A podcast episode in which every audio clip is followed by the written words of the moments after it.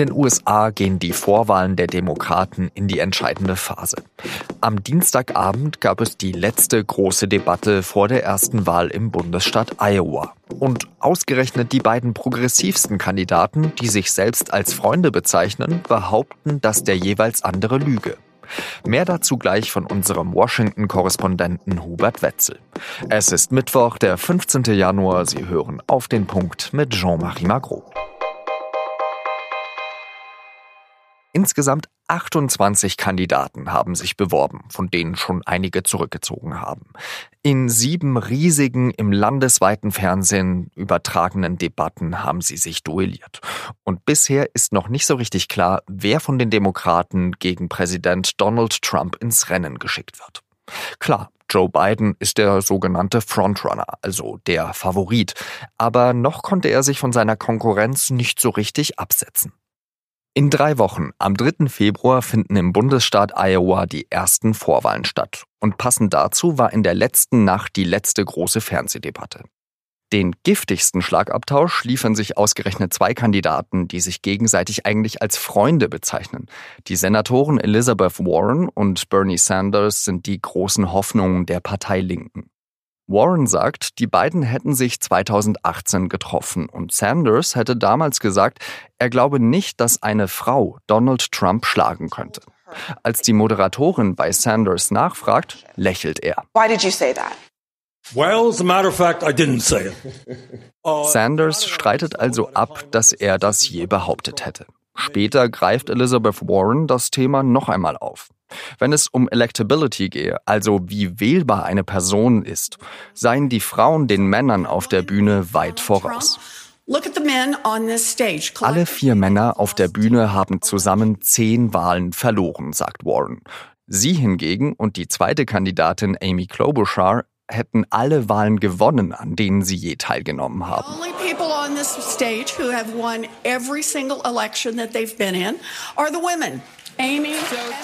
Wer also hat die besten Chancen, Donald Trump zu schlagen? Das wollte ich von meinem Kollegen in Washington, Hubert Wetzel, wissen. Herr Wetzel, mit dieser kurzen Einlage, da hat Elizabeth Warren die Männer ganz schön alt aussehen lassen, oder? Ja, das hat sie, aber das war, glaube ich, auch nötig, denn es gibt ja natürlich diese Debatte, kann eine Frau gegen Donald Trump gewinnen? es ist immer ein bisschen unangenehm natürlich, die anzusprechen, weil man da immer sehr schnell ähm, in den äh, Ruch des Sexismus gerät. Und das ist ja auch genau das, was, ähm, was Bernie Sanders da passiert ist, äh, mit dieser angeblichen Bemerkung ihr gegenüber in einem privaten Gespräch. Und das ist ganz klar eine Sache, die die Elizabeth Warren aufgreifen muss und diesen sozusagen dieses ungute Gefühl, was viele Wähler haben, damit muss sie offensiv umgehen und das hat sie gestern getan und sehr effektiv getan, wie ich finde.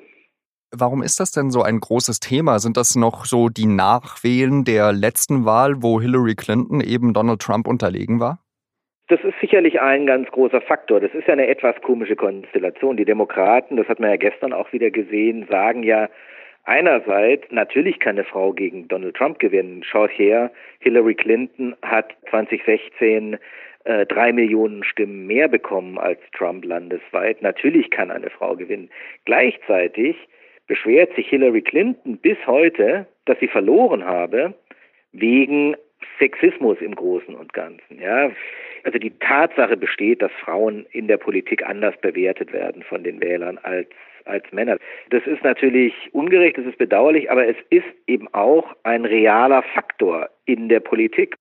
Wenn wir uns jetzt diese Kontroverse Warren Sanders genau anschauen, dann ist das doch eine ähm, wahnsinnige Gefahr auch für das linke Lager innerhalb der Demokratischen Partei, wenn sich ausgerechnet die beiden Hoffnungsträger dieses Lagers streiten, oder?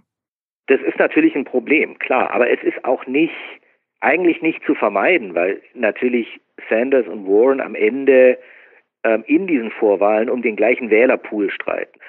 Und irgendwann müssen die das mal auskämpfen, das ist ja ganz klar. Und es ist eben schwierig, das sozusagen über politische Positionen auszukämpfen, weil sie sich da relativ ähnlich sind.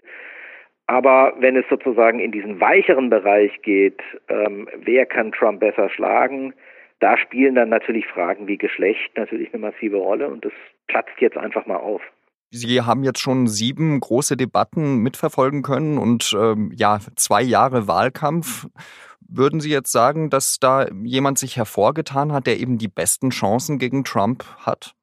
Das ist sehr, sehr schwierig zu sagen. Ich will da, ich halte mich da wirklich mit Prognosen im Moment zurück.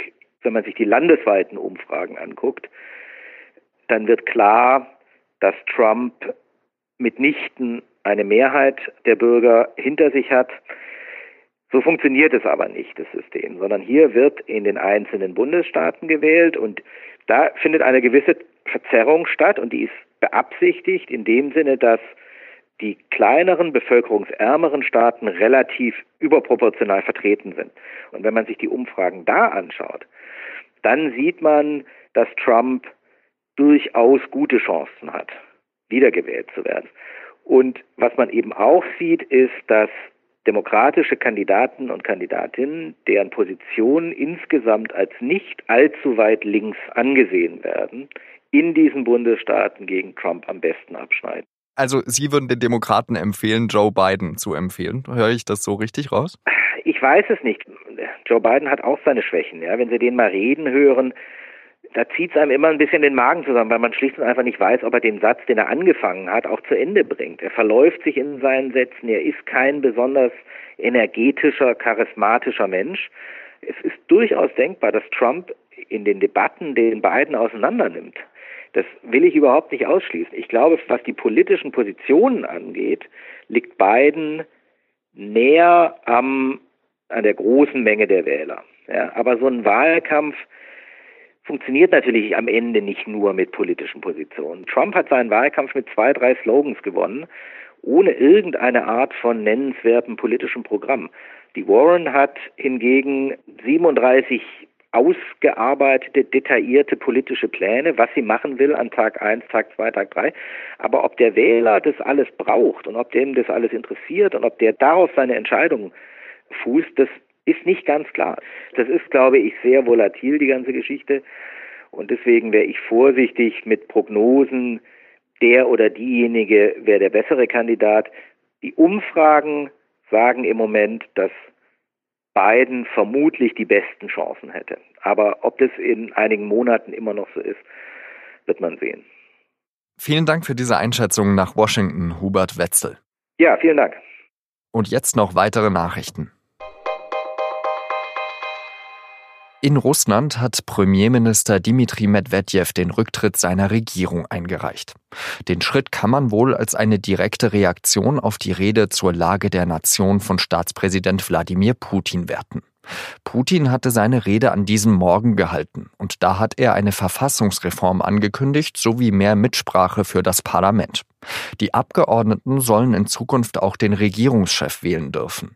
Medvedevs Regierung steht wegen der Wirtschaftskrise im Land stark unter Druck. Putin muss nun eine neue Regierung berufen, bis dahin bleibt die alte im Amt. Gerade hält ja die CSU-Landtagsfraktion ihre Klausur in Kloster Seon ab. Und da hat der Parteivorsitzende Markus Söder durchblicken lassen, dass er womöglich bald die CSU-Bundesminister Horst Seehofer und Andreas Scheuer austauschen möchte. Söder sagt, er möchte einen Generationenwechsel einleiten und Seehofer ist nun mal der älteste Minister im Bundeskabinett. Scheuer hatte der bayerische Ministerpräsident immer wieder verteidigt. Jetzt wurde aber der Bayern-Trend, also die wichtigste Umfrage der bayerischen Landespolitik, veröffentlicht. Demnach bewerten nur 16 Prozent der Bayern Scheuer positiv. Und das ist aus Sicht von Söder wohl zu wenig.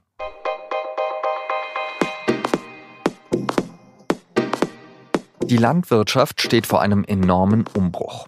Klimawandel, Artenvielfalt, sauberes Wasser und fruchtbare Böden. Und gleichzeitig müssen Ernten und Einkommen der Landwirte gesichert sein. Meine Kollegin Laura Terberl hat mit Thomas Hahn gesprochen, der jahrelang Korrespondent in Norddeutschland war und an Beispielen von Kegelrobben und Ringelgänsen den Konflikt von Umweltschutz und Landwirtschaft erklärt. Das hören Sie in der neuen Folge unseres Recherche-Podcasts Das Thema. Das war auf den Punkt. Redaktionsschluss war 16 Uhr. Ich danke Ihnen fürs Zuhören und wir hören uns beim nächsten Mal wieder. Adieu.